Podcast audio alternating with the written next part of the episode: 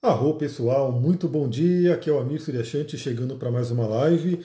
Bom, eu estava aqui na verdade pensando né, o que, que eu iria fazer, se eu iria só gravar o áudio para o podcast ou iria logo entrar numa live para poder trocar uma ideia e quem tivesse ao vivo poderia entrar ao vivo e a gente poder discutir também.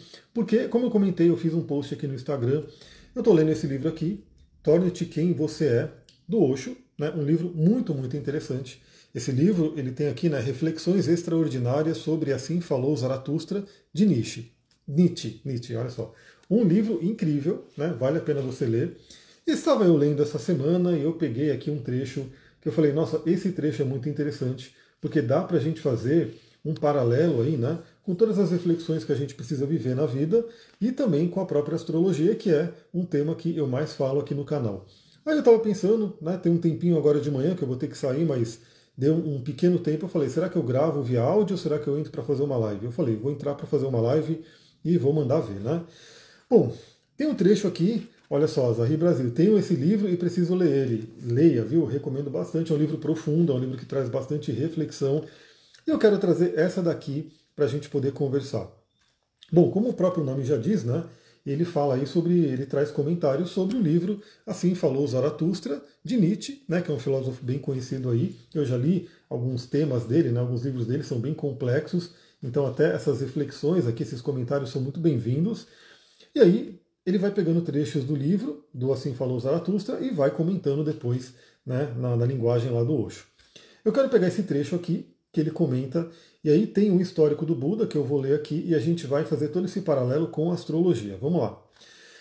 Bom, trecho aqui do livro, né? Assim falou Zaratustra, ele coloca aqui, né? Mas no mais solitário deserto acontece a segunda metamorfose, o espírito se torna leão. Bom, eu não vou aprofundar nessa questão de transformações que ele coloca aqui, mas o Nietzsche traz isso no livro Zaratustra e o Nosho fala bastante, explora bastante isso aqui, que o ser humano ele tem ali os seus é, estados de desenvolvimento. O primeiro é o camelo, é aquele que é, se submete, é aquele que carrega peso. Depois ele vira o leão, né? ele torna essa metamorfose, ele vira o leão, depois vira criança. Então ele comenta aqui né, que no mais solitário deserto acontece a segunda metamorfose, aonde ele se torna leão. E aí significa que existe um portal, existe um momento, existem vários momentos na vida, mesmo que estamos num deserto, um deserto metafórico, psíquico, a noite escura da alma, coisas complicadíssimas acontecendo na nossa vida, mas tem momentos em que acontece a segunda metamorfose e nos tornamos leão. Buenos dias, Gisela Arro, seja bem-vinda. E aí eu achei interessante porque ele pega esse trecho, ele começa a comentar e traz a história de Buda, onde ele traz ali é, a questão da astrologia e a gente vai conversar aqui. Então, a partir de agora, eu vou ler o livro, é uma leitura juntos aqui. Aliás, esse tema eu quero de repente trazer para 2024, fazer grupos de estudos, grupos de leituras de livro. Eu adoro ler, então quem quiser, quem achar interessante isso, comenta aqui também. Olha só, ele comenta, né? Mesmo no caso dos que estão tateando na escuridão e na inconsciência, há momentos na vida em que ocorre algum incidente que chega como um relâmpago inesperado e desperta essas pessoas. Então, subitamente, o camelo já não é mais um camelo. Acontece uma metamorfose, uma grande transformação.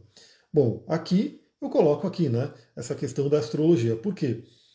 Ele diz, mesmo que às vezes a pessoa está na escuridão, a pessoa está na inconsciência total, às vezes vem aquele momento, há momentos na vida, como ele coloca, que ocorre algum incidente, como um relâmpago inesperado que desperta as pessoas. Olha só, pessoal, a, beleza da astrologia é que a gente pode saber desses momentos. Que momentos são esses? Né? Ciclos de Saturno, ciclos de Urano, trânsitos de Netuno, trânsitos de Plutão. Né? Então, esses planetões, o próprio Júpiter também, que é um pouco mais rápido, mas, por exemplo, momentos de Júpiter podem trazer um grande ganho de consciência Inclusive, a gente vai ver que ele coloca aqui na história do Buda um, um, um, ciclo de Saturno. Ele não fala exatamente que é o ciclo de Saturno, mas quem conhece astrologia sabe que é o ciclo de Saturno. Então, olha que interessante. A gente tem as energias planetárias, onde Saturno vem trazer o amadurecimento e muitas vezes ele traz através de desafios, ele traz através de dor, ele traz através de um certo sofrimento né? É, Urano vem como um raio realmente trazendo alguma coisa inesperada, alguma coisa que a gente não contava, algum evento inédito, alguma mudança muito grande na vida, repentina, que faz a gente se mexer. Netuno muitas vezes vem dissolvendo aquilo que a gente considerava realidade, aquilo que a gente considerava seguro, e aí a gente tem que mudar. E Plutão nem se fala, né? Plutão, quando ele toca algum ponto no mapa, ele traz ali realmente aquele convite à morte e o renascimento. Inclusive eu tenho falado, eu estou fazendo aí as gravações das previsões personalizadas para 2024 e teremos em 2024 uma mudança importante que é a mudança do Plutão, o planeta Plutão que sai de Capricórnio e vai para Aquário. Nesses momentos de mudança, principalmente dos planetas mais lentos, é onde a gente tem a maior ação, a maior, maior impacto né, dessa energia planetária. Isso vai acontecer em alguma área da sua vida e talvez até um planeta, algum ponto importante seja tocado. Quem sabe em 2024 você não tenha um desses momentos que o Osho coloca aqui, que vem né, como um momento de inesperado às vezes, mas muito profundo, de transformação. Né? Aí ele continua, né? Foi justamente o que se deu com Buda Gautama, que abandonou seu palácio aos 29 anos de idade. E a razão foi esta: um relâmpago fulminante e o camelo se transformou em leão. Aí eu chamo a atenção aqui que abandonou seu palácio aos 29 anos de idade. O que, que acontece aos 29 anos de idade? Retorno de Saturno. E também existe né, um desenvolvimento interno nosso, que é a Lua progredida. A Lua progredida, sempre aos 28 anos de idade, ela termina um ciclo. Ela, ela acaba, né, ela dá uma volta completa no nosso mapa e inicia um novo ciclo. Então, por essa, essa idade, né, 28, 29, 30 anos, a gente está passando por revoluções importantes. A de Saturno é a mais conhecida, né, porque significa que Saturno deu uma volta completa no seu mapa. Saturno, que é o planeta do amadurecimento, é o grande guardião de portal para né, os transaturninos, né, Urano, Netuno e Plutão, ele deu uma volta completa, então ele vem cobrar fortemente que você viva a sua missão, que você viva aquilo que você veio fazer. Também internamente existe um grande desenvolvimento emocional, porque a Lua progredida deu uma volta completa, chegou né, onde você tem a Lua natal e inicia o segundo ciclo. Então, 29 anos é uma data muito forte, mas a gente sabe que não é só 29 anos, tem outras datas também muito importantes. Bom, aí ele continua, né? Quando Buda nasceu, todos os grandes astrólogos do reino foram convocados pelo imperador, pois ele já estava ficando velho e aquele era seu único filho. Aí já chama atenção, né? Todos os grandes astrólogos do reino, ou seja, já está trazendo astrologia aí, queira ou não, o nome está aqui. E o seu maior desejo na vida, pelo qual rezava todos os dias, era o de ter um filho, afinal, quem iria sucedê-lo no trono? Ele tinha passado a vida inteira guerreando, invadindo outras terras, criando um vasto império. E tudo isso para quem? Por isso, houve um grande, um enorme regozijo com o nascimento de Buda, e o rei queria saber, nos mínimos detalhes, como seria o futuro da criança. Assim, os principais astrólogos se reuniram no palácio com essa missão. Olha que interessante. Então, isso também é muito conhecido desde a antiguidade. A gente usa a astrologia, que na antiguidade, obviamente, né, é, ela não era tão acessível, então realmente eram reis, eram pessoas com muito dinheiro, eram imperadores que podiam ter esse benefício, né, podiam ter essa, essa, esse poder né, de ter a astrologia como um estudo para entender a própria vida. Então, obviamente, a maioria das pessoas não podia pagar por um astrólogo, não tinha como ter um astrólogo estudando. A beleza de hoje é que a astrologia está acessível para todo mundo, para quem quer realmente, você pode ter acesso a essa informação. Mas ele coloca aqui, né, que esses astrólogos começaram a estudar o mapa do Buda para saber como é que seria o futuro dele. Mas uma grande diferença também é que a gente a cada vez mais hoje trabalha no sentido de trazer os potenciais da pessoa e saber que a pessoa tem a escolha que ela pode fazer. Isso ele traz de certa forma aqui que a gente vai conversar. Aí ele continua, né? Acontece que eles ficavam lá só confabulando por horas e horas e o soberano não parava de questionar. Então, qual é a conclusão? Por que tanta demora? Finalmente, o astrólogo mais jovem resolveu tomar a palavra, pois os mais velhos, mais velhos estavam bastante constrangidos. Afinal, dizer o quê? Eles haviam chegado todos à mesma conclusão, mas era algo tão fora do comum que não sabiam o que fazer. Mas por fim o mais jovem se levantou e disse: Majestade, esses homens são veneráveis anciãos, e nenhum deles quer dizer algo que possa magoá-lo. Mas alguém precisa quebrar o gelo. E o fato é que você tem um filho realmente singular. Era o Buda, né? Na verdade, o futuro dele não pode ser previsto com exatidão, por um simples motivo: ele tem dois futuros. Aí eu faço uma vírgula aqui, né? E hoje eu considero que, na, na real, assim, o futuro de ninguém pode ser previsto com precisão, Porque a gente tem sim uma parcela nossa que é de livre-arbítrio, não total, né? a gente não tem total livre-arbítrio, mas a gente tem uma parcela sim que vai influenciar o desenvolvimento do destino. Então a gente tem potenciais ali. O que, que a gente vai fazer com aquele potencial depende também das nossas escolhas. Né? Então aqui ele já falava isso do Buda, né? que ele teria ali alguns caminhos, eu digo que todos nós temos alguns caminhos e vale a pena conhecer e escolher com mais consciência. Ele continua aqui. Sim, já, passava, já passamos horas discutindo sobre qual dessas possibilidades poderia prevalecer. Mas ambas têm o mesmo peso. Nunca tínhamos encontrado uma criança assim. O soberano então disse: Não se preocupe, diga-me tudo o que tem para dizer, mas diga-me a verdade.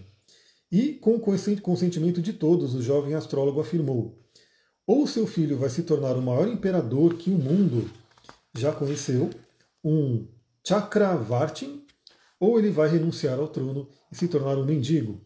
É por isso que estávamos demorando, não conseguíamos achar as palavras certas para lhe dizer isso. Ambas as possibilidades têm o mesmo peso. Aí eu trago uma vírgula aqui. Também, no nosso mapa astral, a gente tem ali algumas possibilidades. Né? Temos um potencial, temos uma energia no mapa ali, tanto que quando eu estou fazendo o mapa de alguém, eu vou olhando os potenciais, mas eu gosto de considerar muito também o que, que a pessoa sente. Né?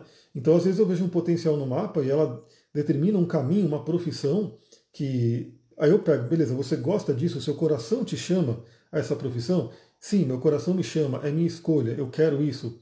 Aí a gente pega e faz o quê? O mapa traz um potencial. Como é que você direciona né, as suas escolhas? Como é que você direciona a sua profissão que você escolheu, que você ama, para atender ao potencial do mapa? Né? Então, às vezes, a pessoa pode ser um médico, mas o médico com uma pegada mais espiritual, porque tem muita espiritualidade no mapa.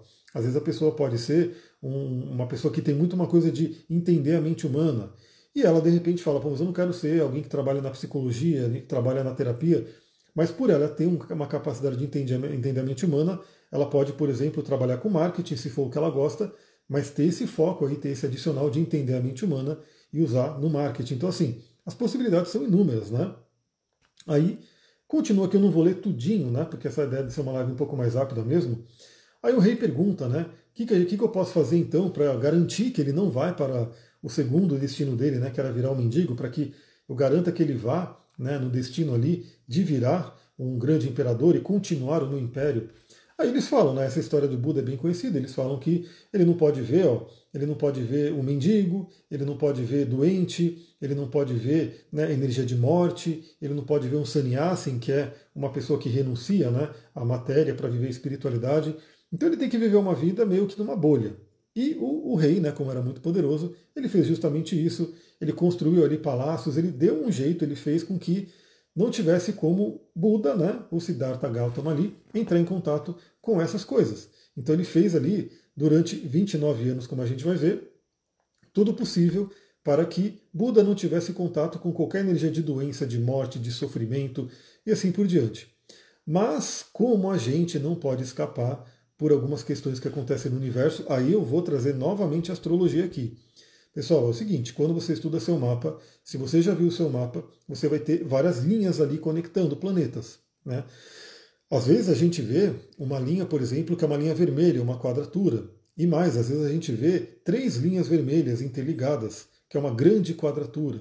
Às vezes a gente vê é, mais linhas vermelhas interligadas, seis linhas vermelhas, que é uma grande cruz. Ou seja, a gente tem padrões no nosso mapa que representam algumas questões psicológicas que estão dentro da gente e que, inevitavelmente, elas serão tocadas ao longo do tempo.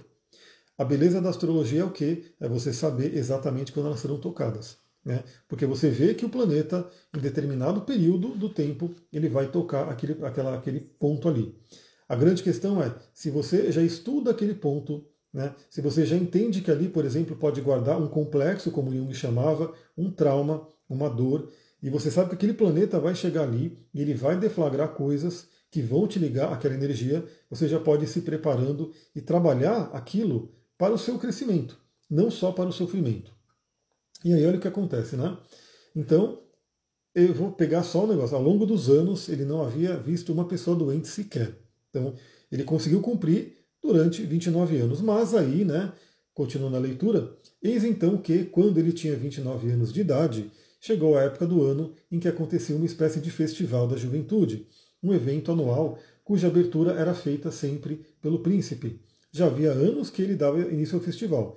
Para tanto, além das estradas serem fechadas exclusivamente para sua passagem, as pessoas tinham que manter todos os idosos e idosas escondidos dentro de casa. As coisas haviam sempre transcorrido dentro dos planos do rei. Porém, justamente nesse ano, quando ele coloca aqui os três pontinhos, né, justamente nesse ano, aos 29 anos de idade, quando Saturno está finalizando o ciclo dentro do mapa de Buda e vai iniciar um novo ciclo, vem a cobrança. Olha só que interessante, né? Aí ele continua, né? É, a história segue falando dos deuses no céu, mas antes de continuarmos é preciso que você atente para um detalhe. Crenças como o jainismo, o budismo não acreditam que haja apenas um Deus, mas sim que todos os seres um dia acabarão sendo deuses. E Zaratustra concorda com eles Todos nós temos o potencial inato de nos tornarmos deuses. Quanto tempo isso vai levar depende apenas de nós mesmos, mas nosso destino é esse. Milhões de pessoas já conseguiram alcançar esse patamar, elas não têm mais corpos físicos e vivem na eternidade e na imortalidade. Inclusive, existem várias né, teorias que falam que todo homem, toda mulher é uma estrela, que depois a gente se ilumina e vira estrela, e quantas estrelas não existem aí no universo, né? E também eu acho muito interessante quando ele fala da questão dos deuses no céu. Né? E ele vai continuar aqui. Bem, o caso é que os deuses celestiais estavam muito incomodados com o fato de já terem se passado 29 anos e mesmo assim aquele homem que deveria se tornar um grande iluminado ainda estava sendo impedido por seu pai. Olha só, pessoal, olha que interessante. Os deuses celestiais. Quem são os deuses? Quando a gente estuda astrologia, que está muito ligada à mitologia grega, principalmente. Né? Quem conhece astrologia sabe. Então, Júpiter é Zeus. Né? A gente tem ali Marte, que é Ares, é o deus da guerra. Temos ali Vênus, que é Afrodite, a deusa do amor. Enfim, a gente tem ali os deuses estelares, os deuses celestes, que foram colocados como os planetas. E olha que interessante. Os deuses começaram a ficar muito incomodados, pois já havia se passado 29 anos e ele deveria se tornar o grande iluminado, mas estava sendo impedido. Olha só, qual que é o principal, a principal cobrança de Saturno no retorno de Saturno? É justamente isso aqui. Torne-se torne quem você é. Saturno vem cobrar que você viva a sua missão. Foi o que aconteceu comigo. Né? Eu estava ali vivendo muito bem, assim, dentro dos moldes da nossa sociedade. Tinha uma empresa de tecnologia, atendia grandes clientes, mas grandes clientes mesmo, né? até clientes internacionais. Estava muito bem de dinheiro, ou seja, é como se fosse né, o imperador ali, o pai, que estivesse mantendo eu numa vida bacana, né, numa vida legal ali, para eu não querer olhar para outras coisas.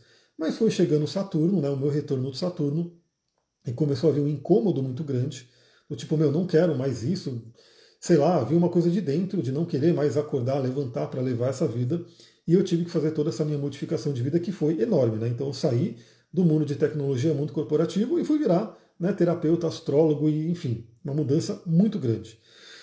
E aí ele continua, né? Afinal, o fato de você ser um grande imperador não significa nada em comparação com a possibilidade de tornar-se um homem mais desperto de todos os tempos, porque isso, no fundo, fará com que se eleve o nível de consciência de toda a humanidade, de todo o universo. Aqui eu faço uma pequena vírgula, porque, óbvio, ele está falando de Buda, né? Então, Buda é uma, um ser singular, é um ser realmente de né, único ali. Então, o que, que ele fala aqui? Meu, os deuses no céu, os planetas, né, a gente pode dizer, Vamos falar, como assim? Né? Esse, esse ser que tem esse potencial de, de despertar, de ajudar a iluminar as pessoas, vai ficar sendo um imperador. Né? Por mais que ser imperador seja ótimo, seja poderoso e não sei o quê. Não, eles falaram, não vai ser assim não. Né? Eles foram mudar. Aí se a gente transportar para a nossa vida, que é menos, né? não é tão relevante como a de Buda, mas cada um tem ali a sua importância, é interessante por quê? Porque é a mesma coisa. Eu estava muito bem no mundo de TI, estava ganhando dinheiro, né? vivi uma vida que, tipo, eu viajava, estava nos melhores lugares aí, enfim, estava muito bem. Só que o universo, o senhor Saturno lá no céu falou, meu, não é esse caminho. Né? Você está numa zona de conforto aqui, está gostosinho, mas o que foi preparado para você, o que você tinha determinado viver, a sua alma que determinou viver isso, não é esse caminho. Então ele trouxe toda essa mudança. Agora a pergunta que eu faço é: você que está assistindo, você que está ouvindo, essa nossa conversa, você já passou por isso? Você já sente que você está vivendo o seu potencial? Ou você ainda sente que toda uma vida está confortável, né? mas ainda não sinto aquela alegria, não sinto aquela aquele sentimento de estar no meu caminho. Né? Então é como Buda que vivia uma vida de luxo, vivia uma vida onde ele não via sofrimento, mas tinha algo dentro dele, e se isso se refletia no céu, que falava: esse não é o seu caminho. Continuando aqui, né? Ele coloca: quando digo que os aspectos mitológicos são mais importantes que os fatos concretos, é porque a mitologia revela quanto a própria existência está interessada no seu crescimento, que a existência não é indiferente ao que se passa com você. Então, isso é um ponto importante. A gente pode chamar de existência de mestres, de guias, de planetas, de Deus, de universo, grande arquiteto do universo, o que você queira chamar. O fato, é, o fato é que a gente tem uma relevância, a gente tem uma missão a cumprir, a gente tem uma, uma meta aqui, vamos dizer assim, né? E a gente não está sozinho. E a gente está a todo momento com possibilidades de ter ajudas espirituais, os portais que vão surgindo. A grande questão é a gente se abrir para isso, né? pegar esses portais. Aí ele comenta aqui, né? Caso você esteja próximo de florescer, a existência fará de tudo para lhe trazer sua primavera o quanto antes. Né? A vida tem enorme interesse no seu despertar, pois o seu despertar fará com que muitas pessoas também despertem.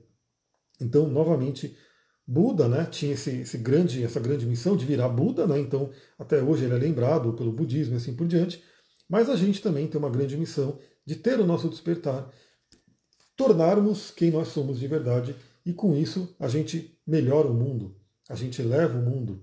Então, olha que interessante, a Mariane colocou sair da zona de conforto é difícil, mas foi a melhor coisa que fiz, me sinto renovada. Né? A Shelly falou perfeito. E é bem isso, eu também, para mim é muito difícil, porque eu saí de um, de um momento né, onde eu estava muito bem financeiramente para trocar, né, para ter que começar do zero, ter que começar de novo.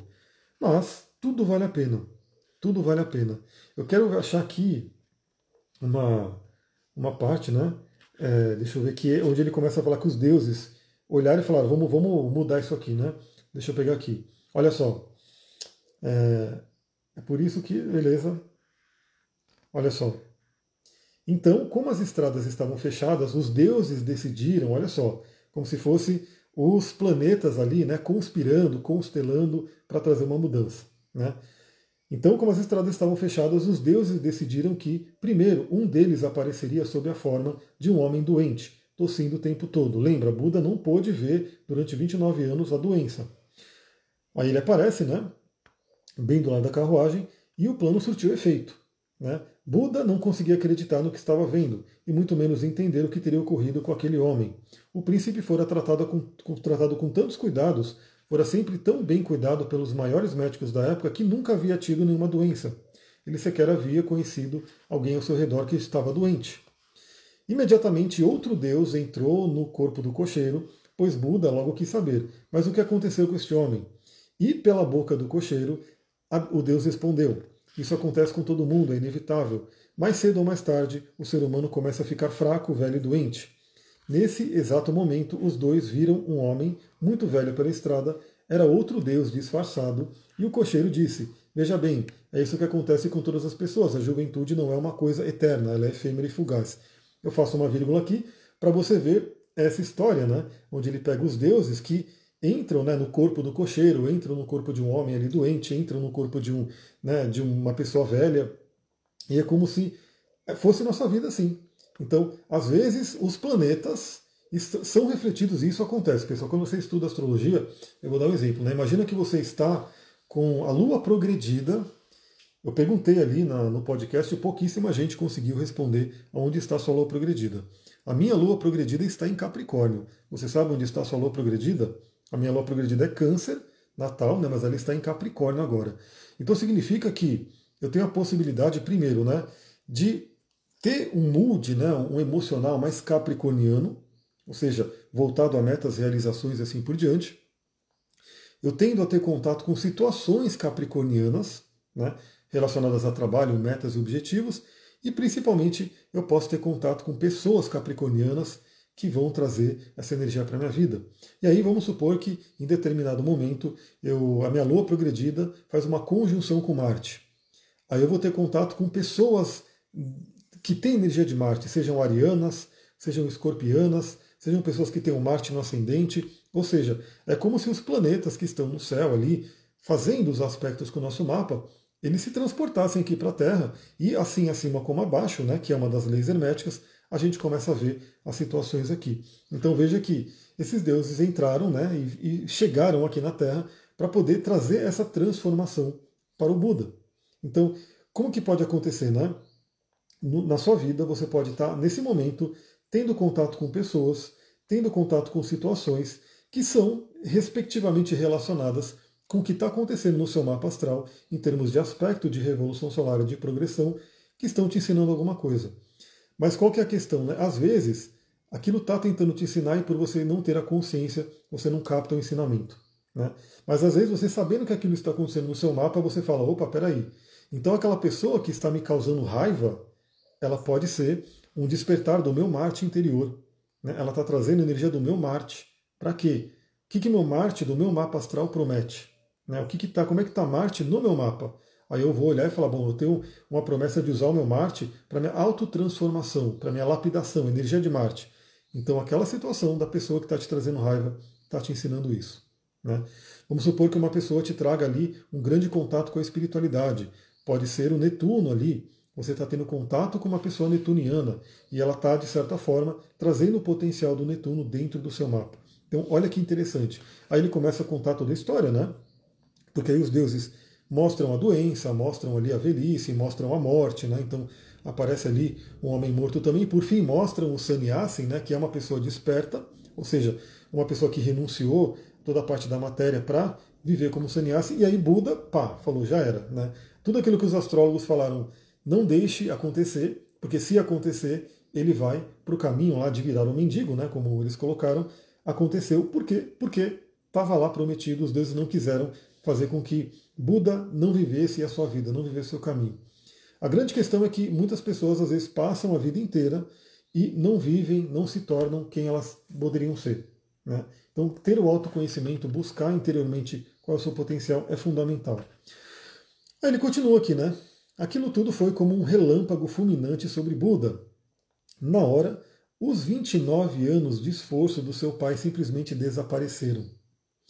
E ele disse ao cocheiro: Não vou mais fazer a abertura do Festival da Juventude. Afinal, de que serve sermos jovens por alguns anos se existe a doença e a morte? Né? E aí ele saiu vivendo. Aí o, o, o Osho continua, né?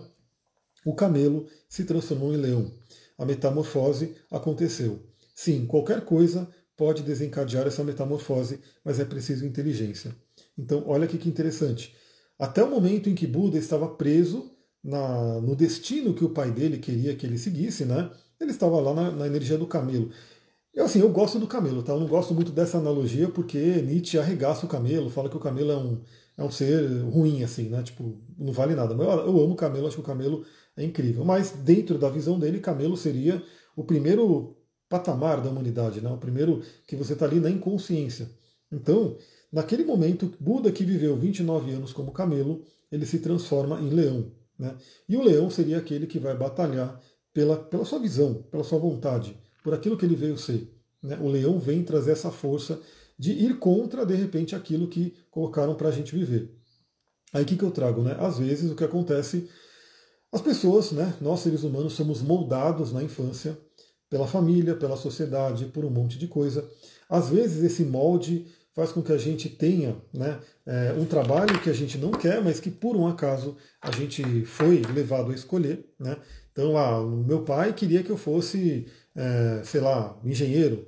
Então cá estou eu sendo engenheiro, mesmo sem gostar de verdade de ser engenheiro. Mas estou aqui sendo engenheiro, a própria sociedade né, é, parabeniza, pô, legal, uma profissão incrível, tal, dá dinheiro. Mas no fundo, no fundo, eu queria ser outra coisa. Pode ser que a pessoa esteja ali é, encoraçada e moldada a viver um padrão de relacionamento. Então a pessoa está vivendo ali um relacionamento muito parecido, se não igual, do que os pais viveram na infância. E aquele foi o modelo que ela internalizou, que ela viu que aquilo que era a realidade, né, foi a realidade criada ali para ela, e ela não pode viver o potencial que ela tem de relacionamento. E aí tem determinados momentos na vida. Um grande momento é o retorno de Saturno, onde Saturno vem cobrar e falar: você não está sendo quem você é, se direcione a viver a sua missão. Mas além do retorno de Saturno, cada movimento de Saturno tenso né, no nosso mapa acontece a cada sete anos. Então, a cada sete anos, que inclusive existe a teoria dos setênios também, né, que trazem grandes mudanças, é, a cada sete anos Saturno vem dar uma cutucada na gente. Né?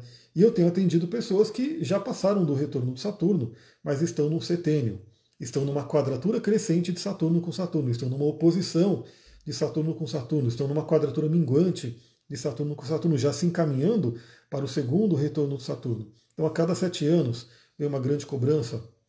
Por volta ali dos 40, 42 anos, oposição de Urano a Urano. É outro momento fortíssimo, onde Urano vem realmente como um raio, né? até mais forte que Saturno, no sentido de ser, é, às vezes, brusco, de querer se libertar. Então, às vezes, a pessoa. Olha só que interessante, se você tem essa consciência, inteligência, como Buda, como Buda não, como Osho coloca aqui, os portais estão acontecendo. Né? Mas a gente pode passar na inconsciência, ou seja, não identifica os portais, né, não consegue né, é, pegar aquela oportunidade, ou a gente pode estar na inteligência e falar, vou aproveitar essa oportunidade. Então, imagina que você passa pelo retorno do Saturno, mas não se encaminha para sua missão. Né? Aí quando chegar a oposição de Urano a Urano, e depois os setênios de Saturno, vem mais porrada, vem coisa mais brusca. Agora veja, se você num retorno de Saturno tivesse se encaminhado para sua missão, a oposição de Urano poderia ser um grande despertar. Né? Uma, uma libertação, mas uma libertação realmente de coisas que você não quer mais, mas que não seja uma grande mudança do tipo você vai ter que mudar totalmente a sua rota, porque você já está na sua rota. Então é uma coisa muito interessante. A Mariane falou, senti isso esse ano. Arro, vale a pena você ver no seu mapa, né? Quais são os aspectos que aconteceram ali. Isso, novamente, são três técnicas que eu trabalho, né? Que é os trânsitos, a revolução solar e a, e o, a lua progredida. Então tem pessoal, por exemplo, que eu atendi essa semana que está entrando no ano de escorpião. Revolução solar com o ano de escorpião. O ano de escorpião é um ano que convida realmente uma transformação profunda. Né? Se a pessoa já olha aquilo, já fala, pô, escorpião, né? que vai pedir um desapego, vai pedir uma transformação, traz uma questão de você entrar em contato com as emoções. Ela já se encaminha para isso. Agora, se ela não sabe, os eventos do ano vão acontecendo, as coisas vão acontecendo, e ela fica ali meio perdida, talvez não aproveitando a oportunidade total que ela poderia ter, e às vezes até sofrendo, né, porque se ela soubesse o que está acontecendo, ela sofreria bem menos. Né, então, olha como é interessante.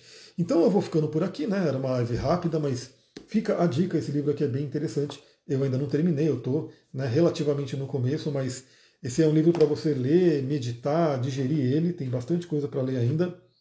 Se você acha interessante lives assim, trazendo reflexão de livro, deixa seu comentário aqui, manda mensagem para mim, porque eu quero muito fazer essas coisas aqui, eu quero muito trazer esse monte de livro que eu leio, que eu absorvo esse conhecimento e compartilhar, né? Até porque se eu compartilho, né, eu estou reforçando aquele agora que eu li, eu li duas vezes, né? Eu li para mim, aí li para vocês, então eu li né, duas vezes eu estou bem internalizando o ensinamento do livro. Então é muito legal. Quem gosta, comenta aqui, né? E aí eu vejo se eu faço mais lives e podcasts nesse sentido. Vou ficando por aqui, pessoal. Um beijão, muita gratidão. Namastê, Harion. Até mais tarde. Tem caixinha de pergunta aqui no Instagram, né? Quem quiser, pega ali e, e pergunta sobre óleo essencial. Então, o nome do livro é esse aqui, ó. Torne-se quem você é, do Osho, que é um livro que traz aí reflexões do livro Assim Falou Zaratustra, do Nietzsche. Né? Então, quem quiser, leia o Assim Falou Zaratustra, né, que é um livro de filosofia aí fortíssimo do Nietzsche, e esse livro é o Osho comentando o Assim Falou Zaratustra. Então, vale a pena ler os dois, né? Você lê o Zaratustra, do Nietzsche original, e lê o Torne-se Quem Você É, e você vai ter toda a sua reflexão ali que o Nietzsche quis trazer para a gente. Beijão, pessoal. Gratidão. Namastê, Harion.